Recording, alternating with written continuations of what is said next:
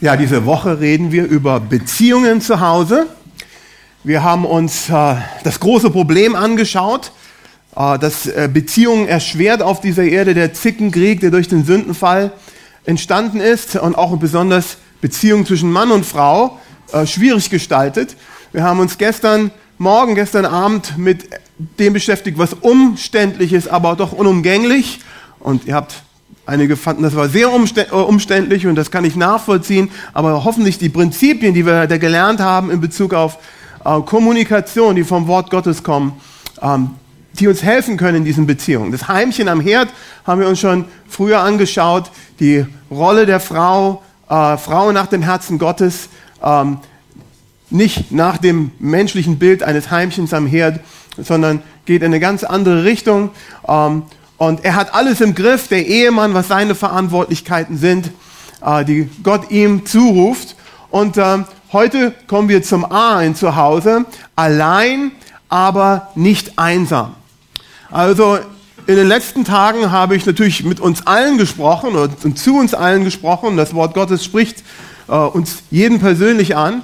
Ähm, aber ihr jungen Leute oder diejenigen, die in keiner Beziehung sind, in keiner Ehebeziehung oder in keiner äh, Freundesbeziehung, die haben ähm, hoffentlich mithören können und lernen können und abspeichern können äh, für die Zukunft.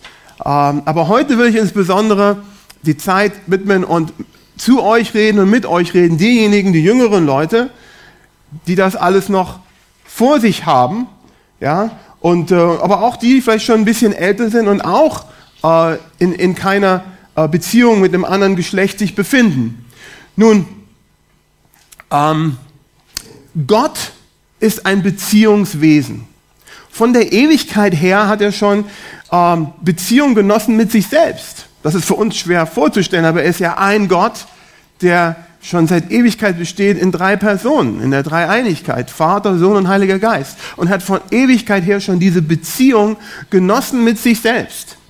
Und dann hat er den Menschen geschaffen, hat uns geschaffen, nach seinem Bilde. Und das bedeutet unter, unter anderem, dass wir ein Beziehungswesen sind.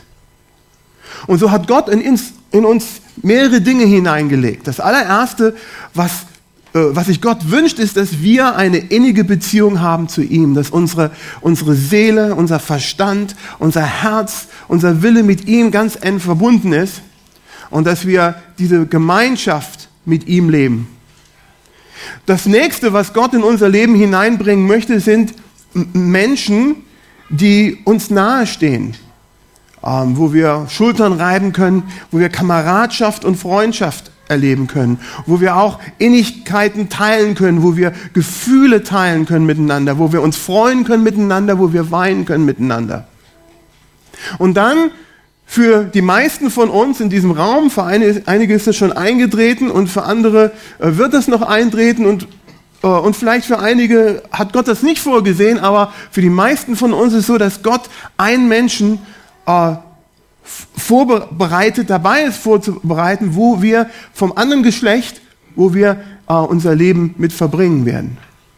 Und wo wir dann diese Innigkeit auf auch einer ganz anderen Ebene und die Ebene und die Intimität auf einer ganz anderen Ebene erleben können, wo, wo unser Verstand, unsere, unsere Gefühle, wo unsere Seele miteinander vereint wird und dann zum rechten Zeitpunkt und im rechten Rahmen dann auch die körperliche Vereinigung kommt wo man dann auch den, den Sexualakt genießen kann, den Gott geschaffen hat, auf eine wunderbare Art und Weise.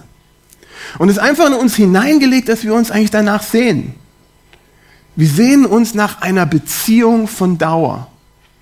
Jeder Mensch sehnt sich nach solch einer solchen Beziehung. Nun, äh, und äh, wenn wir mal so äh, um, uns umhören und umschauen in unserem Leben, ist es auch dass wir das ständig immer äh, vor Augen gehalten bekommen.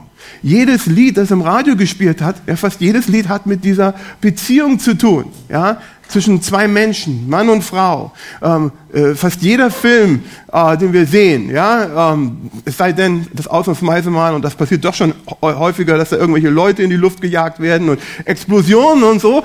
Äh, und selbst wenn das passiert, ist immer wieder dann auch so eine Liebesbeziehung da, und wo die Menschen äh, angesprochen werden Ja, äh, Bücher, die wir lesen, ja, die meistverkauftesten Bücher, die Bestseller, das sind Liebesromane.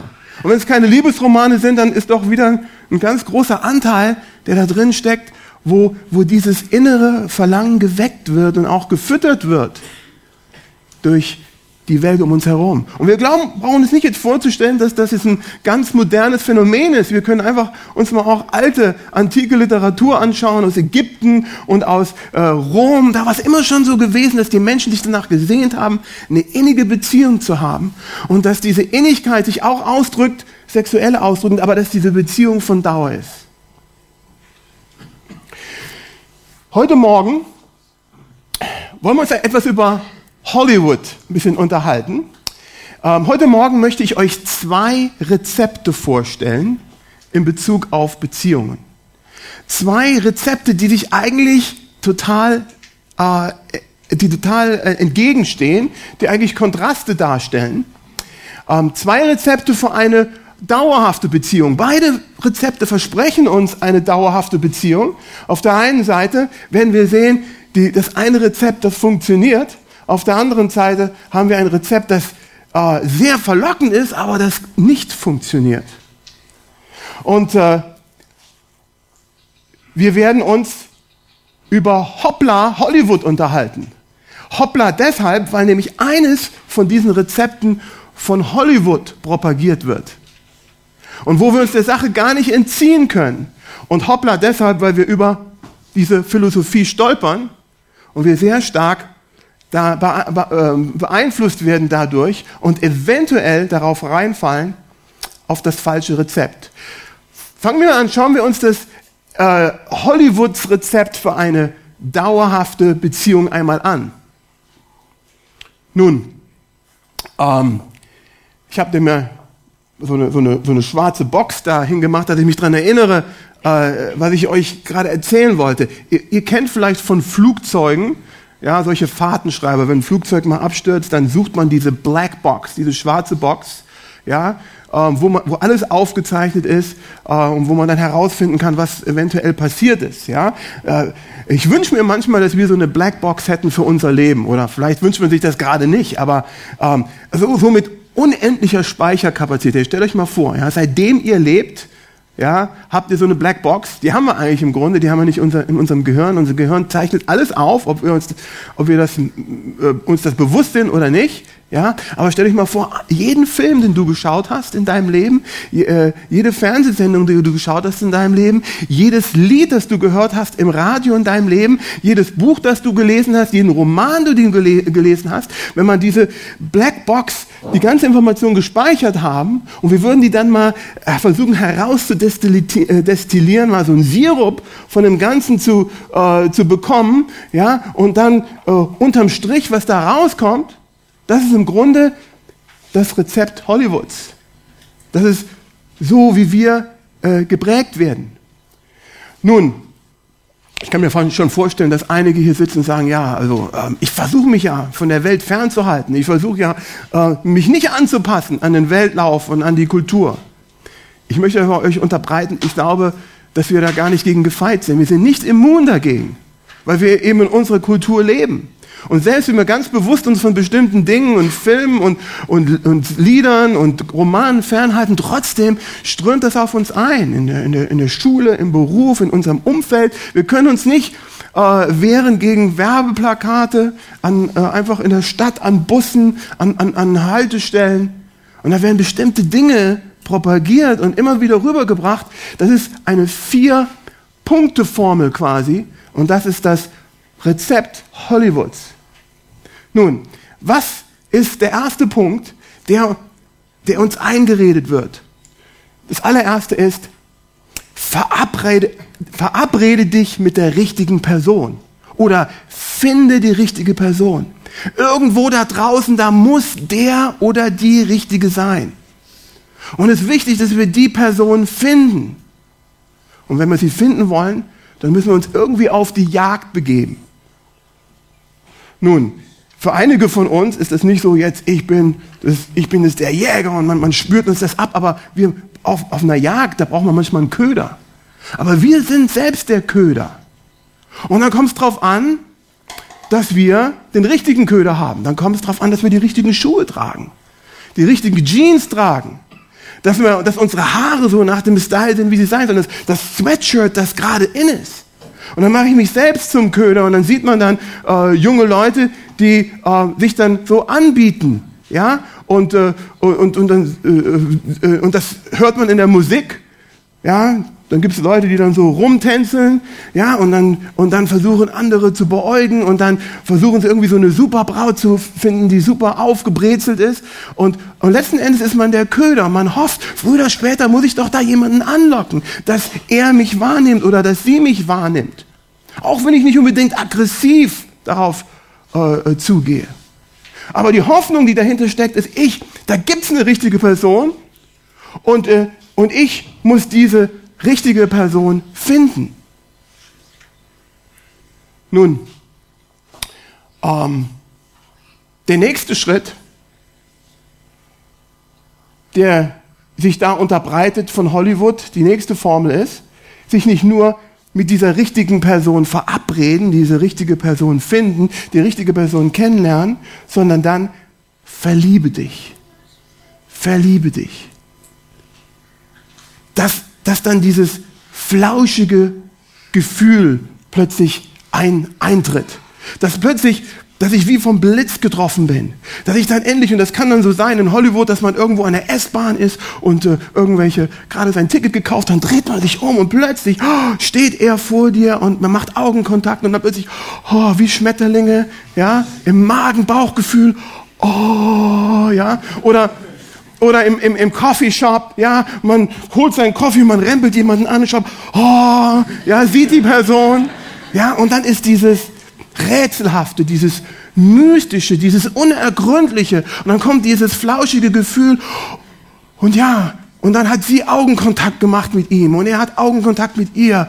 Und, und dann geht sie zu ihrer Freundin und sagt, ich glaube, ich glaube, ich habe ihn gefunden, den richtigen gefunden. Hast du? Ja, wo hast du ihn denn gefunden? Ja. Oh, er, uh, wie heißt er denn? Uh, ja, weiß ich nicht. Wo ist er denn zur Schule gegangen? Ja, uh, weiß ich nicht. wie alt ist er denn? Ah, ja, weiß ich nicht, aber er ist der Richtige. Ich habe es gemerkt. Da ist so, da ist der Funke übergesprungen. Es hat mich gepackt. Und dann bist du vielleicht noch so glücklich, dass du tatsächlich ihn wirklich kennenlernst. Ja, und wirklich dich äh, äh, mit, ihm, mit ihm oder mit ihr auseinandersetzt und dann, und dann springt wirklich der Funke über. Und dann ist das beruht das sogar auf Gegenseitigkeit. Und dann ist man glücklich und, und dann ist man verliebt. Es ist interessant, ähm, die Vorsilbe ver ja, wie die in unserer Sprache vorkommt. Entschuldigung, Nelly, das ist jetzt schwierig zu übersetzen ins Russische, ja, aber sich vertun, ja, sich verlaufen, äh, sich verrenken, ja, sich verschlucken, sich verlieben, ja. Also das ist doch schon in der Sprache drin, dass das eine, dass das eine knifflige Angelegenheit ist, ja. Ähm, verliebe dich und dann kommt der nächste Schritt. Verabrede dich mit der richtigen Person, finde die richtige Person, verliebe dich in diese Person dann verlagere all deine Hoffnungen und Träume auf diese eine Person. Vergiss alles andere um dich herum und verlagere deine Hoffnungen und Träume auf diese eine Person. Wenn man dann verliebt ist, dann schlagartig sinkt der Intelligenzquotient um 30 Punkte. Und dann tut man Dinge, die man normalerweise nicht tun, total abgefahrene Dinge, ja, dass man Geld ausgibt, das man nicht hat ja? Dass man Klamotten trägt, die man vielleicht normalerweise nicht tragen würde, dass man Kilometer, hunderte, tausende Kilometer hin und her fährt in der kürzesten Zeit. Wirklich abgefahrene, krasse Dinge. Warum? Weil man nicht mehr klar denken kann. Weil man, weil, weil man bestimmt wird von seinen Gefühlen und man, und man hat diesen Wunschtraum. Ja?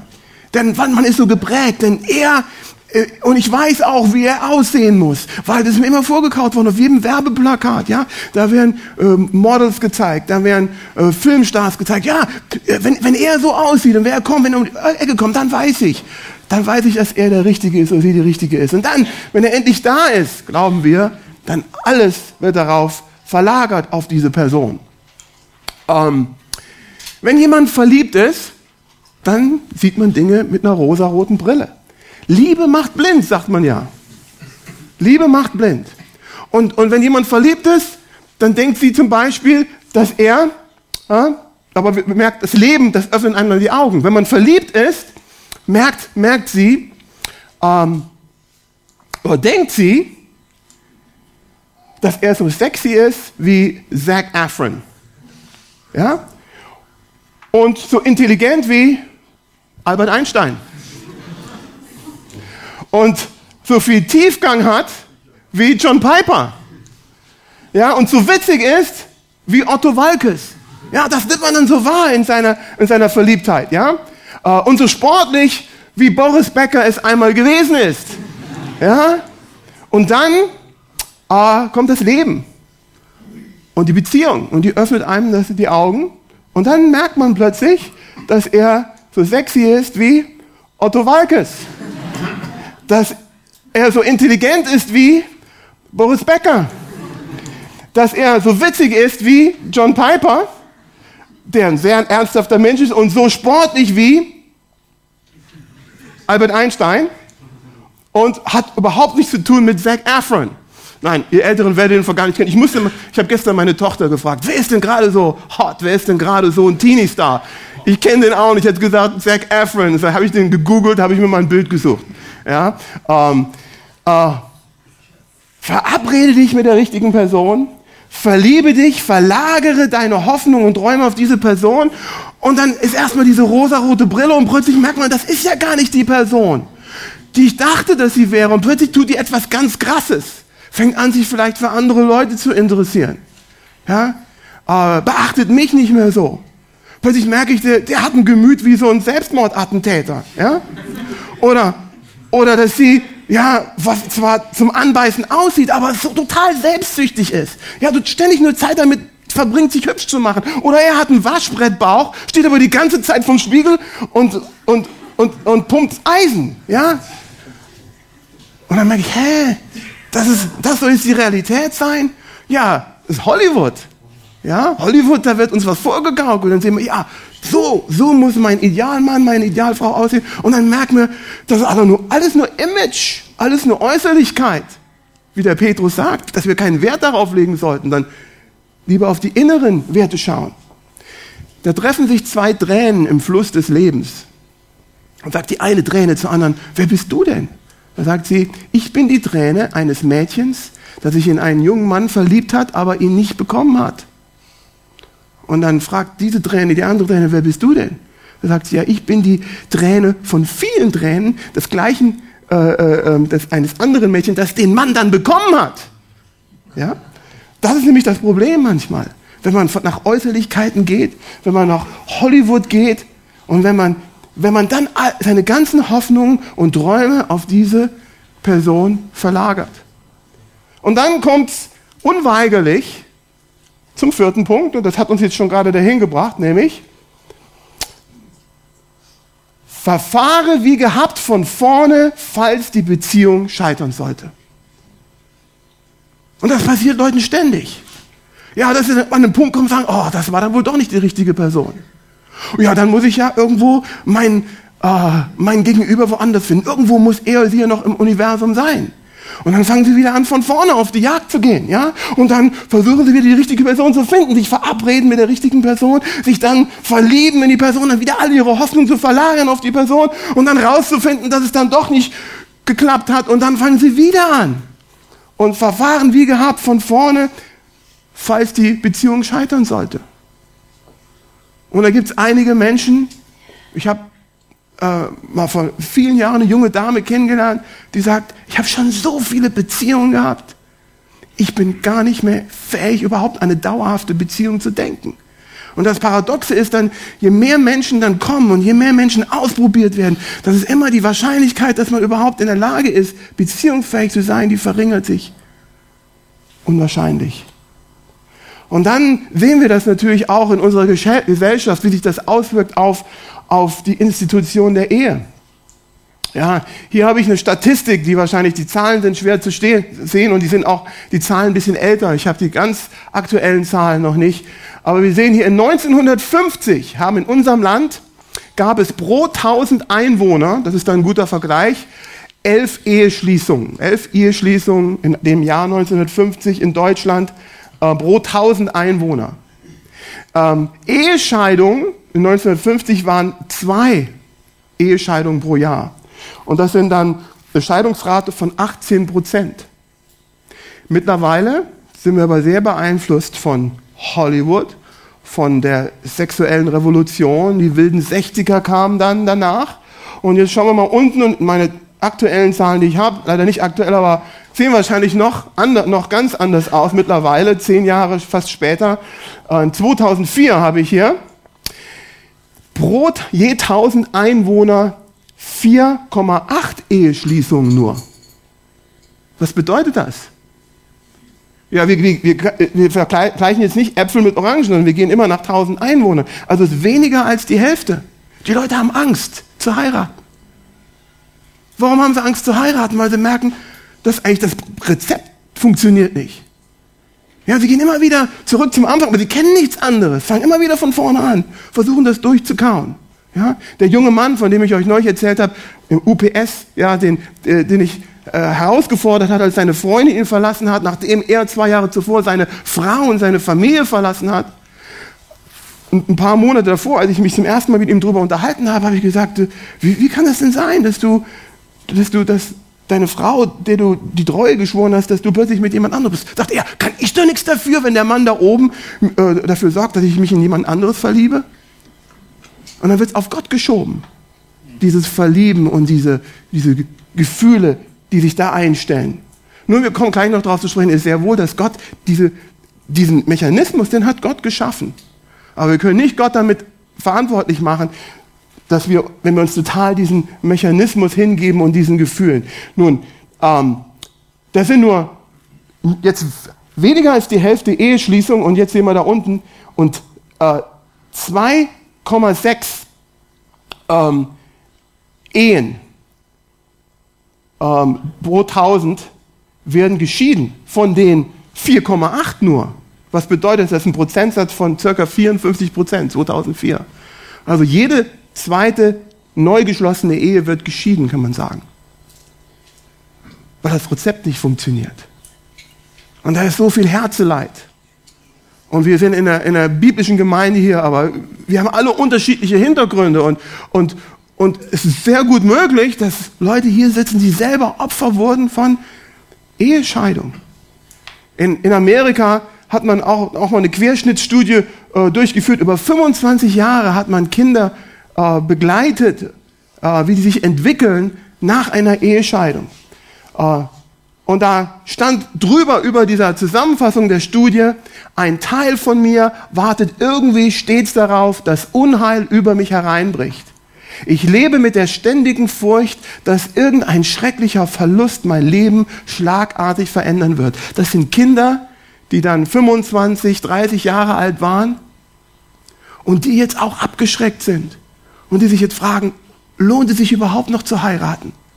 Und das Tragische ist, dass sie weitermachen mit dem, was ihre Eltern ihnen vorgemacht haben, mit dem Rezept Hollywoods.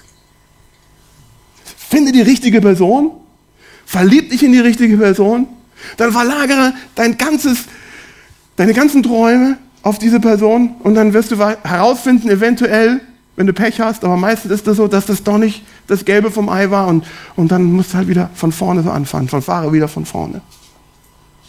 Wow, das sind echt äh, Aussichten, wo eventuell man auch in unseren Kreisen sagen könnte, ja, ist, äh, wir leben in einer Zeit, da überlegt man sich zweimal oder dreimal, ob man heiraten sollte. Nun, was ist Gottes Rezept für eine dauerhafte Beziehung? Äh, in welche Richtung geht das bei Gott? Ich habe schon angedeutet, es geht genau in die entgegengesetzte Richtung, wie wir da vorgehen sollten. Nun, ähm, wir wollen uns erstmal, ich gehe gerade nochmal zurück, aber ich, das hat Gott gewirkt. Du hast eben vorgelesen aus Epheser 4. Ich glaube, du wusstest nicht, dass ich äh, zu Epheser 4 gehen werde und dann Vers 5, also vom Heiligen Geist gewirkt. Also brauche ich gar nicht so viel erklären, ihr habt schon einen guten Hintergrund jetzt. Ja? Ähm, im, Im Epheserbrief will ich erstmal, den, den wollen wir uns gleich anschauen, den Vers in, in Kapitel 5. Ähm, Ähm, aber davor ähm, wollen wir ähm, uns noch ähm, den Hintergrund anschauen. Aber ich will erstmal vorlesen. Seid nun Nachahmer Gottes als geliebte Kinder und wandelt in Liebe, wie auch der Christus euch geliebt und sich selbst für uns hingegeben hat, als Gabe und Schlachtopfer Gott zu einem duftenden Wohlgeruch. Nun, ich merke gerade was, ich kann mal gucken, ob ich die eine Folie vielleicht ausgeblendet habe. Ich wollte euch eine wichtige Folie zeigen, tut mir leid.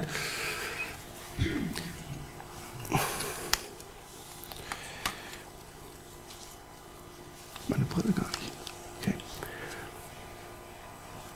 Hier ist er. Danke für eure Geduld. Mal schauen, ob wir die Folie hier bekommen.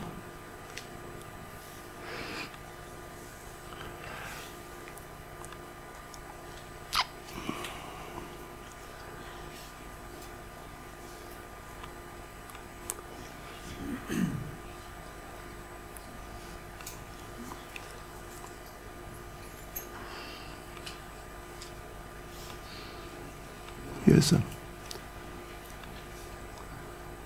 Okay, war richtig. Okay, tut mir leid, jetzt ich es war richtig, ich habe mich gerade ein bisschen verwirrt. Dankeschön. Also, ähm, in dem Vers, in Kapitel 5, Vers 1, da steht, das zweite Wort ist nun. Oh, man könnte es ja noch besser, noch deutlich übersetzen mit, mit deshalb. Deshalb. Und es ist sehr wichtig, wenn wir ein deshalb haben, dass wir uns fragen, äh, weshalb denn? Und wenn hier ein deshalb steht, das ist eine gute Regel von Bibelstudium, dann müssen wir uns anschauen, was davor stand. Ja? Was stand denn davor? Und da war nämlich Kapitel 4. Das, was wir schon, wo wir den Anfang schon gelesen haben, zumindest eben von Kapitel 4. Ja? Das darum oder das deshalb. Also wir müssen zurückgehen und schauen wir uns mal den Epheserbrief im Überblick an. Und das ist eben schon angedeutet worden. Wir haben da sechs Kapitel. Wir haben Kapitel 1 bis 3 und wir haben Kapitel 4 bis 6. Und die unterteilen sich gerade bei Paulus, der den Brief geschrieben hat, ist das oft so, dass er diese Zweiteilung hat. Der erste Teil könnte man sagen, redet von deinem Vorrecht, das du hast. Nun, von welchem Vorrecht reden wir?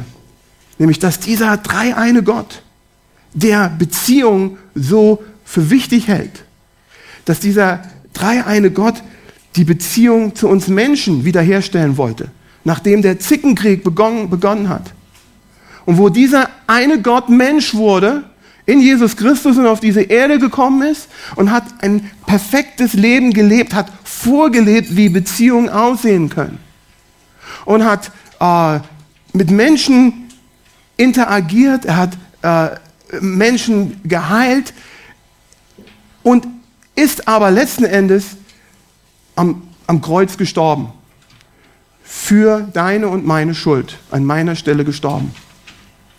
Und wovon der Epheserbrief redet, und wir haben es eben gehört, dass man, wir nicht aus Werken gerettet sind, sondern aus Gottes Gnade. Und Gottes Gnade ist, und das sind viele Dinge, die erwähnt werden, die mit der Gnade Gottes zu tun haben in den ersten drei Kapiteln. Aber Gottes Gnade ist, dass,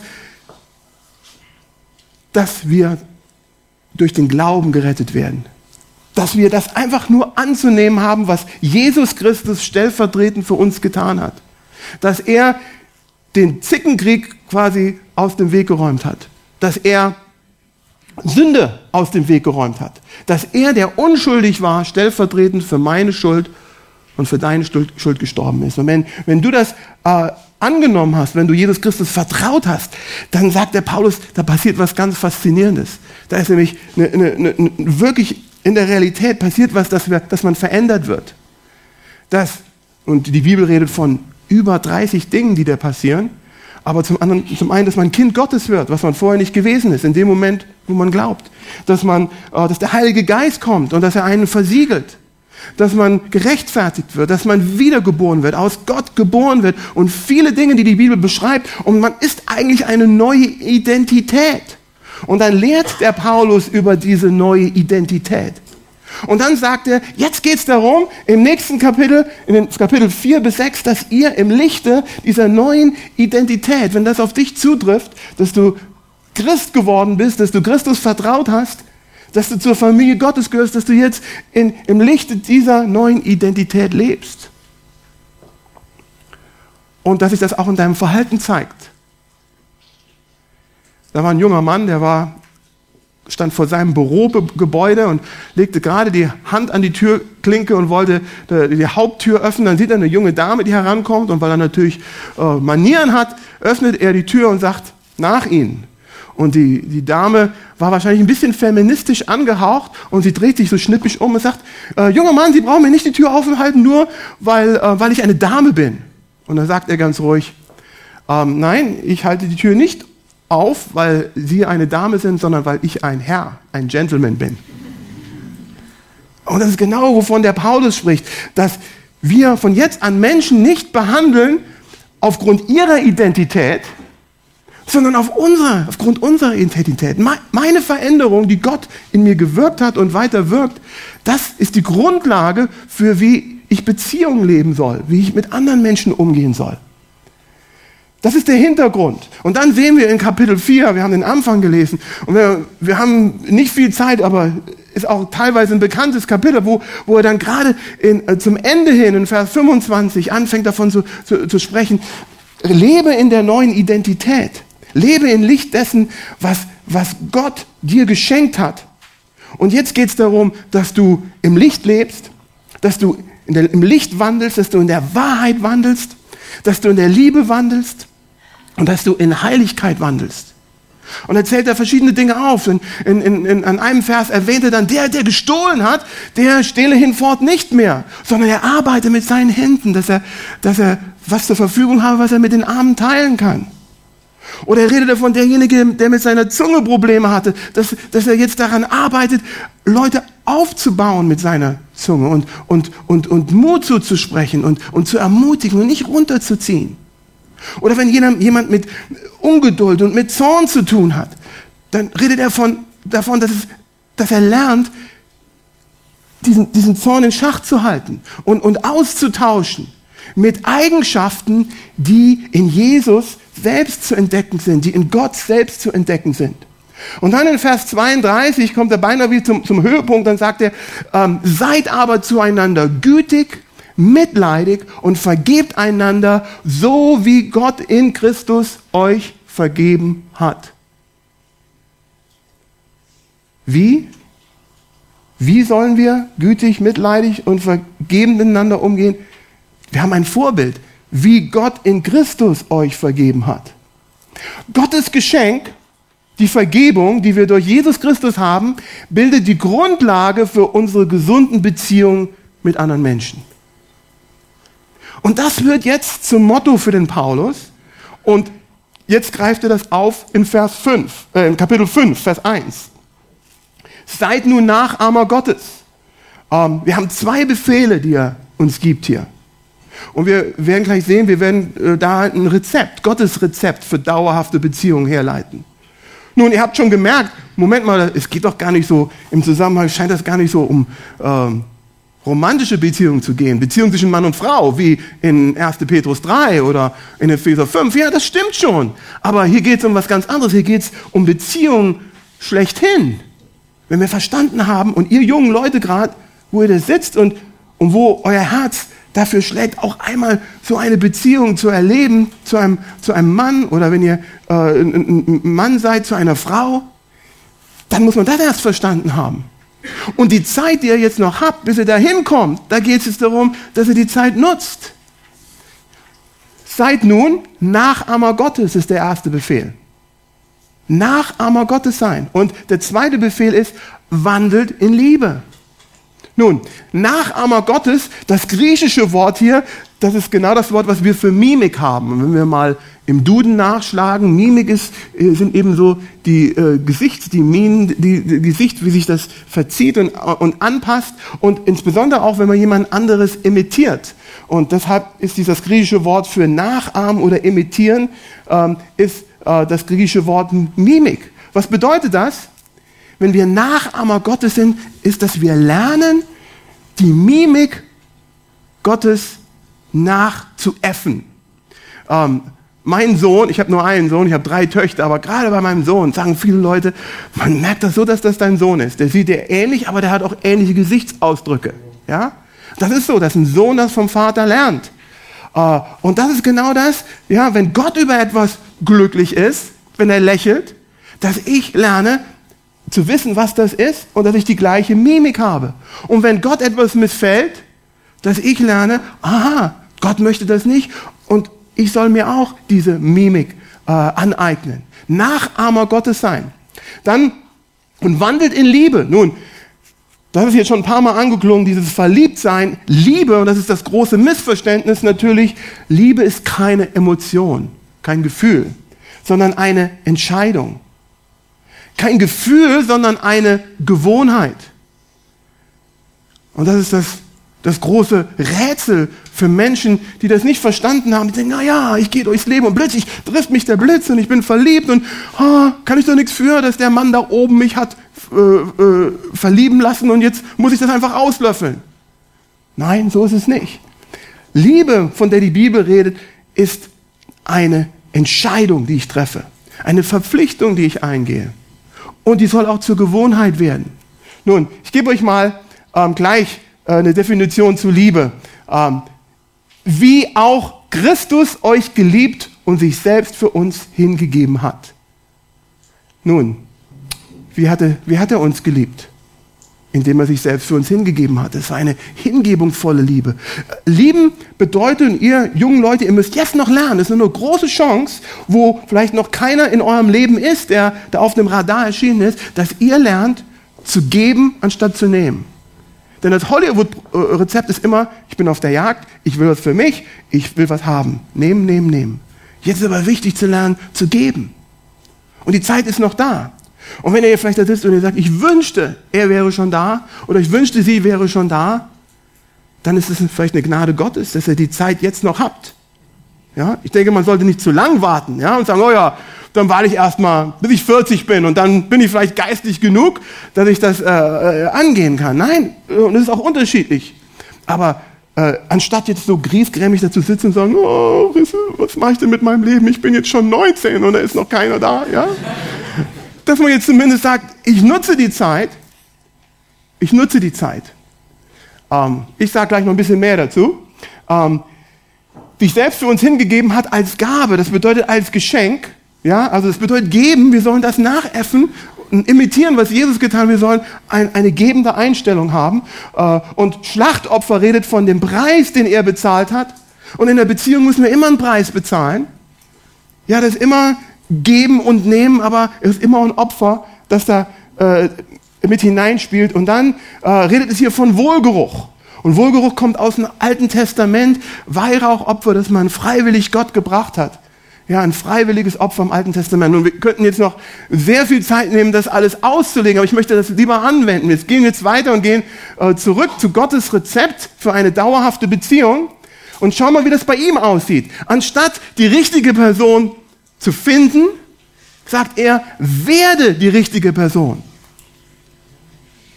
Also es geht nicht darum, dass du deine Antennen ausgefahren hast und immer umschaust, wer könnte es denn sein jetzt? ja, um mich herum. Das ist okay, mal die Antennen ausgefahren zu haben, aber es geht hauptsächlich darum, werde die richtige Person. Nutze die Zeit, die du jetzt noch hast, Jesus Christus ähnlicher zu werden, Gott zu imitieren, Gott nachzuahmen. Ähm, nun, äh, die richtige Person werden, wie kann man das am besten machen? Nun, indem man sich mit dem Wort Gottes beschäftigt und ihr, ihr habt es mit, mit guten Gemeindeverhältnissen zu tun, wo da sehr viel Wert drauf gelegt wird, wo man eben immer wieder lernt, was die Prinzipien sind, wo wir auf solche Freizeiten gehen können, wo äh, EBTC gleich um die Ecke ist und wo man da äh, Nutznießer sein kann. Aber es ist auch wichtig, dass man es umsetzt in seinem Leben. Bei uns beim Esra-Training sagen wir, es ist sehr wertvoll, dass junge Leute zu uns kommen, dass die mal ein Jahr, das sind eigentlich nur elf Monate, mal auf engstem Raum auch mit anderen zusammenleben. Und da schon, das ist ja keine äh, Ehebeziehung, aber das ist eine Übung für Ehebeziehung, ja, wo man auf engstem Raum und unsere Zimmer, und ihr wart schon bei uns, die sind äh, ungefähr gleich wie hier auch, wo ein kleines Badezimmer da ist und dann gleiche Größe, und dann sind zwei bis drei Leute auf dem Zimmer. Ist nicht deshalb, dass wir das machen, weil wir irgendwie geizig sind. Wir wollen für möglichst viele Leute da, da reinmachen. sondern Wir haben rausgefunden, da ist eine, tolle, ist eine tolle Lebensvorbereitung, ist eine Ehevorbereitung. Wenn man so auf engstem Raum zusammenlebt, ja, und der eine plötzlich schnarcht, ja, äh, Thomas, Heute Morgen bin ich aufgehört, ich bin der Schnarcher. Ja, der Thomas ist bei mir auf dem Zimmer, ganz müde, die Augen fallen ihm jetzt noch zu. Ich, um 5 Uhr habe ich auch meinen Wecker ein bisschen früher gestellt heute. Ich wach auf und das, sein Bett ist leer. Ja? Ah, steh auf, nimm dein Bett und gehe. Und er hat dann wohl im Mitarbeiterraum oder so hat er sich dann behelfsmäßig da niedergelassen. Ja? Das sind solche Dinge, die passieren im Zusammenleben. Ja? Ähm, Im Laufe der Jahre, die, was ich gemerkt habe, junge Leute, wir leben in so einer Gesellschaft, wo man sehr schnell ähm, auch unabhängig wird äh, und wo man einen Beruf hat, wo man relativ viel Geld verdient und sich darauf leisten kann, vielleicht dann auszuziehen von zu Hause, seine eigene Wohnung zu haben. Und, und dann wird man so langsam zum Eigenbrötler. Und auf der einen Seite sitzt man da, wann kommt sie denn? Wann kommt er? Aber man sitzt in seiner eigenen Wohnung und ist so gewöhnt zu essen, wann man essen will, ja, aufs Klo zu gehen, wenn man aufs Klo geht, dann muss ich nicht auf jemanden warten. Und, und man wird zu diesem Eigenbrötler, wovor uns der Prediger warnt, in, in Prediger 4. Und man wird nach einer Weile überhaupt nicht mehr beziehungsfähig. Deshalb ist meine, ähm, mein Tipp an euch ist, wenn ihr merkt, da ist noch keiner in eurem Leben und ihr macht Ausbildung so, versucht immer mit anderen Leuten zusammenzuleben, eine WG zu haben, mit anderen, ihr Mädels mit anderen Mädels, äh, Christen, ihr Jungs mit anderen Jungs, Christen. Ich denke, das ist eine gute äh, Idee, weil man immer dann sich einstellen muss auf andere Leute und diese Prinzipien umsetzen muss und man bleibt beziehungsfähig. Man kann nicht erwarten, dass man vielleicht jahrelang, fünf, sechs Jahre allein gelebt hat und plötzlich kommt er und sie daher und dann, dass das alles rosig ist. Das wird sehr, sehr schwer sein, sich da umzustellen. Werde die richtige Person. Wandle in Liebe. Das ist Gottes Rezept. Wandle in Liebe jetzt. Äh, wende das an, was die Liebe, die du in Jesus Christus gesehen hast. Hier ist eine Definition für Liebe. Ich glaube, die uns ein bisschen weiterhilft. Liebe ist, einer Person das zu geben, was sie am meisten benötigt, wenn sie es am wenigsten verdient hat. Liebe ist einer Person das zu geben, was die Person in dem Moment am meisten benötigt, wenn sie es am wenigsten verdient hat. Liebe ist nicht, wenn ich flauschige Gefühle habe und die Person hormonbedingt mich mal begehrt und, äh, und, und dann mir flauschige Gefühle entgegenbringt. Liebe ist genau dann, wenn die Person was Krasses tut. Wenn die Person nicht liebenswürdig ist. Oder wenn, und wir wünschen es doch auch, wenn wir mal äh, solche Tage haben, wo wir nicht liebenswürdig sind. Wo wir miese Peter sind. Dass dann eine Person da ist, die uns in die Augen schaut und sagt, hey, ich liebe dich trotzdem. In dem Moment mag ich dich vielleicht nicht, aber ich liebe dich mit dieser Verpflichtung, die ich eingegangen bin. Ja? Wenn du, äh, wenn dein Kind eines Tages auf der Intensivstation liegt, dann ist dir dein Teilumfang egal. Wenn, wenn einer, ein Elternteil von dir gestorben ist. Oder wenn du gerade vom Arzt kommst und der Arzt sagt, ja, wir haben, der Befund ist jetzt da, ist positiv. Ähm, es gibt Behandlungsmöglichkeiten, aber ist nur eine 20-prozentige Überlebenschance. Dann möchtest du jemanden gegenüber haben, dann kommst du nicht darauf an, wie hübsch die Person ist, und wie begehrenswert die Person ist, dass die Person, die dir gegenübersteht, sagt, Mensch, ich, ich bin da für dich. Ich bete mit dir. Ich, ich stehe dir zur Seite, ich bin dir treu. Wie kriegt man denn solche Personen? Wo, wo, wo kann man die denn finden? Kann man die so von den Bäumen pflücken? Wie bitte? In Hollywood. In Hollywood? Ja. Aber ich rede jetzt von, von, von, von dem Echten, von den inneren Werten. Wo findet man solche Personen, die ähm, doch an sich gearbeitet haben und die schon das praktiziert haben, die, die Liebe Jesu in ihrem Leben anzuwenden, mit anderen Beziehungen, gleichgeschlechtlichen Beziehungen, die sie dann aber anwenden können auf heterosexuelle Beziehungen, wenn der Herr dann die Person schickt in mein Leben. Wo finden wir die? Oder wie finden wir die? Ich sage euch, wir finden die am besten, indem wir selbst so eine Person werden. Wenn ihr jetzt die Zeit nutzt, ihr jungen Leute, und ihr werdet Jesus immer ähnlicher. Und eure Mimik entspricht der Mimik Gottes, dass euch das gefällt, was Gott gefällt euch, dass euch das abstößt, was Gott abstößt, dann werdet ihr eines Tages Menschen anziehen, die genauso sind. Denn die suchen ja, die haben ja auch die Antennen aus, die suchen dann auch so jemanden.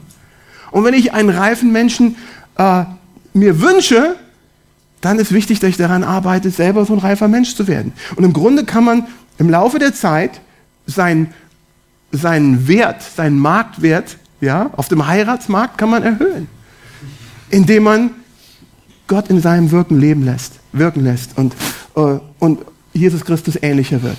Wandle in Liebe. Und dann das dritte, hoppla, sei ein Wohlgeruch. Versuche dein Leben auch jetzt schon so zu leben, dass, dass es Gott wohlgefällig ist. Es wäre doch eine Revolution, ja, wenn, wenn junge Leute sagen würden, ja, ich möchte Gott wohlgefällig sein, auch in, meinen, äh, in der Art und Weise, wie ich mit dem anderen Geschlecht umgehe. Ähm, nun, man kann das übertreiben, ja, man, man kann zu, sich zu stark abkapseln. Aber dass man vielleicht überlegt, wie kann ich denn jemanden kennenlernen auf eine unverfängliche Art und Weise. Beim Esra-Training, ich glaube, wir äh, empfehlen das den jungen Leuten.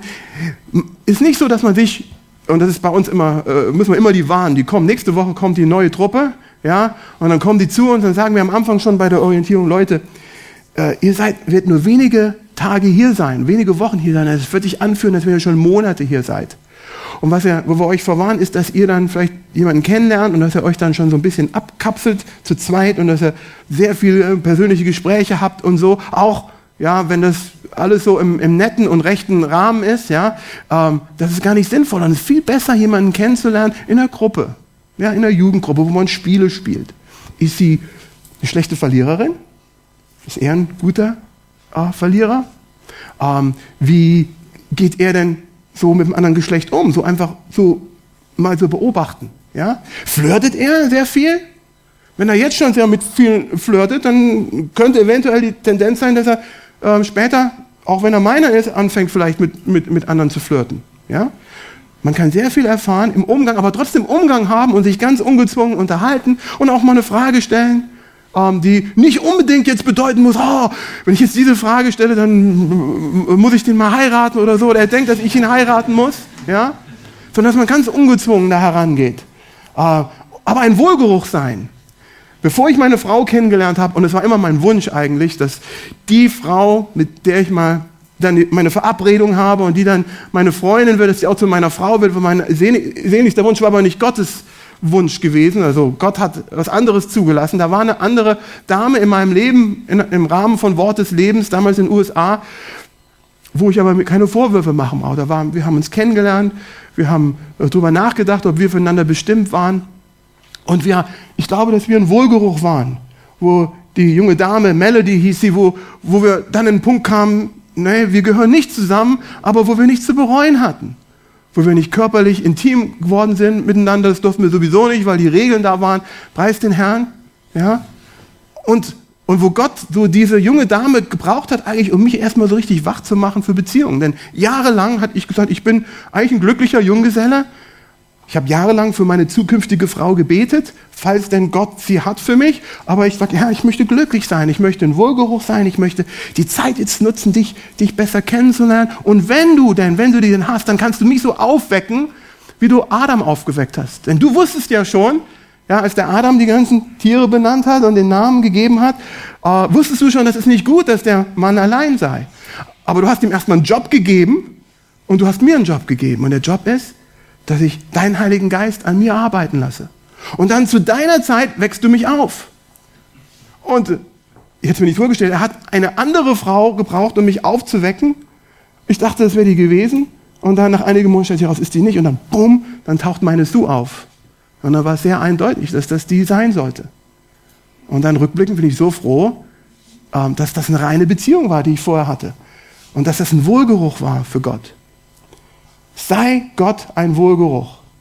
Und dann, viertens, wenn die Krise kommt, nicht falls, wenn die Krise kommt, verfahre wie gehabt von vorne. Und Gott garantiert uns, dass da Schwierigkeiten kommen werden. Be Schwierigkeiten in Beziehungen sind vorprogrammiert. Das ist kein Zuckerlecken. Und es wird auf jeden Fall mal holprig werden. Und wenn die Krise kommt, wenn ich Probleme habe mit meiner Frau, dann gibt es zwei Möglichkeiten, äh, wie ich da reagieren kann. Dass ich einfach sage, oh Herr, warum hast du mir so eine Frau geschenkt? Ja, ähm, vielleicht habe ich mich ja doch vertan. Ja, vielleicht hätte ich sie doch nicht heiraten sollen. Vielleicht hätte ich dann noch mal, noch mal warten sollen. Ja, das ist eine Möglichkeit, dass ich darauf re reagiere. Oder dass ich mich frage, was hat es denn mit mir zu tun? gehe ich zurück zum, zum Schritt 1. Oh, werde die richtige Person. Wer muss die richtige Person werden? Meine Frau. Ja, die auch. Aber ich auf jeden Fall. Und ich kann nicht jemand anders verändern, ich kann aber zulassen, dass der Heilige Geist mich verändert. Also muss ich wieder zurückgehen und mich fragen, was stimmt denn bei mir nicht, dass es hapert in unserer Beziehung eventuell? Und dann in Liebe wandeln. Die andere, der andere Person das geben, was sie am meisten benötigt, obwohl sie es in dem Moment überhaupt nicht verdient hat. Das hat, so hat Gott uns behandelt. Und dann Gott ein Wohlgeruch sein. Und dann, wenn die Krise wiederkommt, sich daran erinnern. Das ist Gottes, das ist Gottes Konzept für Beziehung, für dauerhafte Beziehung. Was mein Ziel war heute Morgen ist nicht, euch Angst einzuflößen. Denn ich glaube, dass Gott wirklich im Allgemeinen möchte, dass wir Beziehungen haben. Es gibt einige wenige, wo er sagt, das ist nicht dran. Und, und Gott wird ihr dann auch dahin bringen, dass sie das akzeptieren können. Übrigens, meine Frau, ähm, kann ich äh, sagen, weil sie das auch selber öffentlich gesagt hat, sie hat mehrere Beziehungen gehabt mit jungen Männern. Und irgendwann kam sie an einen Punkt, wo sie sagte, ich möchte nicht mehr. Ich möchte einfach mich voll auf Gott verlassen. Und in dem Moment, wo sie es zum allerersten Mal gemacht hat, war sie auf dem Weg nach New York, wo sie dann mich kennengelernt hat. Ja? Und sie war gar nicht darauf erpicht, irgendwie eine Beziehung anzufangen. Und plötzlich stand ich da, ich habe sie gesehen, sie hat mich gesehen, aber, aber nicht das Sehen, ja, sondern dann das Kennenlernen und merken, oh, da sind, da sind bestimmte Gemeinsamkeiten, Dinge, wo wir beide den Herrn lieb haben. Ja? Ähm, also es ist sehr wichtig, dass man, dass man abgibt, dass man das an den Herrn abgibt. Und äh, ich will noch zum Schluss ein, eine Sache ansprechen, das wird oft so hervorgekramt, 1. Korinther 7, ja, wo der Paulus sagt, ich wünschte, ihr werdet alle so wie ich. Ja, und da gibt es die Gabe der, der äh, äh, Ehelosigkeit und da gibt es die Gabe der Ehe. Zunächst mal nach meinem Dafürhalten den, den, den Abschnitt zu studieren. Wir dürfen das nicht verwechseln. Ähm, ich glaube nicht, dass der Paulus hier von einer Geistesgabe gibt, in dem gleichen Sinne, wie er das in Kapitel 12, 13 und 14 gebraucht. Dass wir da eine Gabe haben und solche Geistesgaben, die sind uns zeitlebens gegeben und die können wir einsetzen. Ja? Äh, und äh, ich glaube nicht, dass er sagt, er redet sondern von einem Geschenk. Es gibt, es ist ein Geschenk, die Ehe. Wenn Gott dir die Ehe geschenkt hat, genieße die Ehe. Ja? Wenn Gott dir jetzt Ehelosigkeit geschenkt hat, auch in dem Zeitraum, wo du ehelos bist, genieße das, denn du kannst ja die Zeit nutzen, dass Gott an dir arbeitet. Ja? Und es ist ganz wichtig, ich habe mein, ich habe mein, ähm, äh, wie sagt man auf Deutsch, ähm, Dissertation, äh, meine Thesis, wie sagt ihr das bei euch? Masters? Dissertation. Dissertation. Meine Masters-Dissertation habe ich äh, in, in Kapitel 7 geschrieben, 1. Korinther, und habe das Privileg gehabt, mich mal ein bisschen auseinanderzusetzen. Das Wichtigste, dass wir verstehen, der Paulus ist nicht derjenige, der so den Anstoß gibt, die Initiative ergreift, sondern da war äh, eine Irrlehre, die sich eingeschlichen hat. Da gab es ja viele Parteiungen in, in 1. Korinther. Da die Irrlehre, das waren die Gnostiker. Und die haben sich so, äh, also der, das Gedankengut der Gnostiker, das fing schon relativ früh an und hat sich eingeschlichen in die Gemeinde. Und das, der, die Grundehrlehre der Gnostiker war gewesen, dass alles Körperliche schlecht ist, alles Materielle ist schlecht, aber alles Geistliche ist gut. Und das hört sich ja zunächst mal gut an und das verbindet sich vielleicht am Anfang gut mit dem Christentum, denn wir, sind, wir sollen ja geistlich gesinnt sein. Aber da sind die so weit gegangen, dass sie das verurteilt haben, was Gott als gute Gabe gegeben hat. Viele Dinge, die er gegeben hat. Und, dann, und diese falsche Ehe, oder diese Irrlehre, die ging in zwei verschiedene Richtungen, zwei verschiedene Extreme. Da gab es die einen, das waren die Libertiner, die haben gesagt, ja, wenn das jetzt so ist, unser Geist ist ja zumindest gerettet, aber unser Leib, unser Körper ist schlecht, was übrigens Paulus nie gelehrt hat, genau das Gegenteil. Ja? Wir haben zwar einen sündigen Leib, der von Sünde beeinflusst, aber der Leib an sich selber ist nicht schlecht dass sie gesagt haben, ja, äh, wenn das, das ist sowieso schon verloren, dann können wir auch einfach so drauf lossündigen. Und dann sind sie zur Tempelprostituierten gegangen. Und der Paulus muss in Kapitel 6 sagen, Leute, das kann nicht angehen, dass ihr Gemeinschaft habt auf diese Art und Weise mit, mit Prostituierten. Wisst ihr nicht, dass ihr ein Fleisch werdet mit ihnen? Das waren die Libertiner. Ihre Lehre war, körperliche Sachen sind schlecht, aber können wir es erstmal ähm, einfach so beiseite schieben. Unser Geist ist ja auf, mindest, auf mindestens gerettet und ist bei Gott. Da gab es die gleichen Leute, die gleiche Ehelehre, die haben aber das anders angewandt. Die haben gesagt, ja, wenn das so ist, alles Körperliche ist schlecht, dann muss ja alles Körperliche schlecht sein. Deshalb müssen wir uns, soweit es geht, der Sache enthalten. Wir müssen Asketen sein. Und dann gab es diese andere Parteiung im ersten in, in Korinther, die die Leute beeinflusst haben und haben gesagt, hey, ähm, selbst wenn ihr verheiratet seid, ist besser, wenn, wenn ihr keinen keinen Geschlechtsverkehr habt. Denn Gott ist das wohlgefällig, dass ihr keinen Geschlecht, das ist nicht was Schmutziges und was, was nicht Gutes. Ja, oder wenn ihr verlobt seid, da haben die Leute beeinflusst, dann bleibt einfach verlobt jetzt. Äh, ihr seid schon verlobt, ja, die waren vielleicht auch schon teilweise versprochen als Kinder einander. Bleibt verlobt äh, und äh, legt ein Gelübde ab sogar, dass ihr verlobt bleibt für den Rest eures Lebens. Und da gab es so einige Situ eine Situation dann in, in äh, Verse 36 bis 38, und das war mein Thema gewesen, ähm, wo dann Leute plötzlich Probleme bekamen und sagten, ich bin mit dieser Frau verlobt und sie wird jetzt langsam sehr, sehr hübsch. Und, und ich fühle mich hingezogen, auch sexuell zu ihr hingezogen. Was mache ich denn jetzt? Und wo der Paulus genau in diese Situation hineinschreibt. Wir haben nicht so viel Zeit, aber unterm Strich sagt er, es ist okay. Heirate die Frau. Heirate die. Und seid vorsichtig, dass ihr euch nicht auch in der Ehe es euch zu lang enthaltet und der, die Frau ist für den Mann da und der Mann ist für die Frau da. Ihr könnt das für eine, für eine Zeit lang machen, könnt euch einig sein, dass ihr sexuell nicht zusammenkommt, aber nur für eine gewisse Zeit, damit ihr nicht versucht werdet. Und das Problem ist, dass wir manchmal glauben, dass der Paulus das angesprochen hat, im Grunde was der Paulus macht. Und er macht das ständig im ersten Korintherbrief. Ähm, das macht er in Bezug auf die Zungenrede, das macht er in Bezug auf andere Dinge. Zum Beispiel sagt er, ja, Zungenrede, gut, ja natürlich, Zungenrede. Aber dann dreht er sich, aber Leute, richtige Zungenrede. Eine richtige, echte Sprache, die vom Heiligen Geist gewirkt ist, aus dem richtigen Grund. Nicht so ein äh, ekstatisches Wortgestammel. Und da gab es einige Leute in Korinth, die das gemacht haben. Ja? Da gab es einige, die sagten, ja, es ist alles, es ist alles erlaubt. Ja, wir sind ja, wir sind ja jetzt, wir gehören zur Familie Gottes, da gibt es kein Gesetz mehr, ist alles erlaubt. Sagt der Paulus, ja, ist alles erlaubt. Dreht sich aber und sagt, hey Leute, aber nicht alles ist nützlich. Seid vorsichtig, worauf ihr euch einlasst, wie ihr die Welt euch beeinflussen lasst. Und dann sagten die Asketen, ja, ist doch gut, nicht verheiratet zu sein, ne? Und dann sagt er, ja, es ist gut, nicht verheiratet zu sein, aber aus einem anderen Grund. Nicht, weil dann Gott dir auf die Schulter klopft, sagt, du bist so ein heiliger, reiner Mensch, weil du niemals Geschlechtsverkehr hattest oder so wenig wie möglich, sondern schaut euch mal die Zeiten an. Es wird immer schwieriger werden, es wird Verfolgung kommen. Und in dem Sinne wünschte ich, dass ihr so alle werdet wie ich. Entweder war der Paulus nie verheiratet, was eigentlich schwer verständlich ist, weil das bei Juden doch äh, gang und gäbe. Vielleicht war seine Frau schon tot und er hat sich nicht wieder eine neue geheiratet. Er sagte, für mich ist jetzt, das ist jetzt meine Sache, denn ich weiß, im Grunde sagt er, irgendwann werde ich da stehen. Und dann werde ich mich ver verantworten müssen vor Menschen für das, wofür ich gerade stehe, für Jesus Christus, für das Evangelium.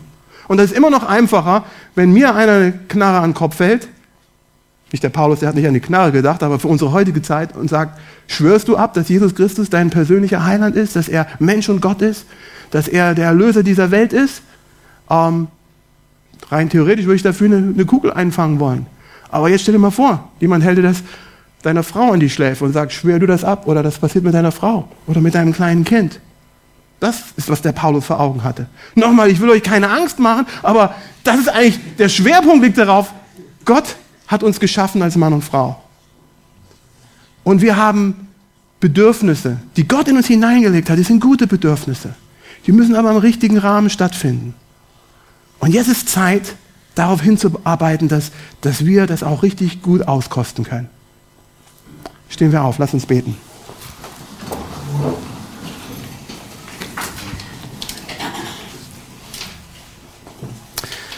Lieber Herr, ich danke dir für deine Güte. Ich danke dir für das, was du uns schenkst, ähm, wo du uns Speise schenkst zu unserer Freude, wo du uns äh, Beziehungen schenkst, wo du Sexualität schenkst. Und du schenkst uns auch Gnade, Gnade damit umzugehen und zu lernen, damit umzugehen. Und ich möchte dich einfach bitten, dass du das in jedem Einzelnen wirkst hier. Äh, und bei vielen hast du äh, einen Plan für ihr Leben, auch eine andere Person, ein Gegenstück, wo du einfach ähm, wo sie das einfach eines Tages auskosten können. Das, was du dir vorgestellt hast, diese ähm, beste Beziehung, die wir auf dieser Erde eigentlich hier pflegen können. Und dann wird es einige wenige geben, wo ähm, du was hast und es ist für die dann noch besser, weil du das einfach wirkst in deiner Gnade und ein Gnadengeschenk hast. Und wir wollen dir vertrauen, dass du da hinführst und dass man das annehmen kann und die Zeit richtig nutzen kann. So oder so dir ähnlicher zu werden, lieber Herr. Danken dir für diese Zeit in deinem Wort. Amen. Amen.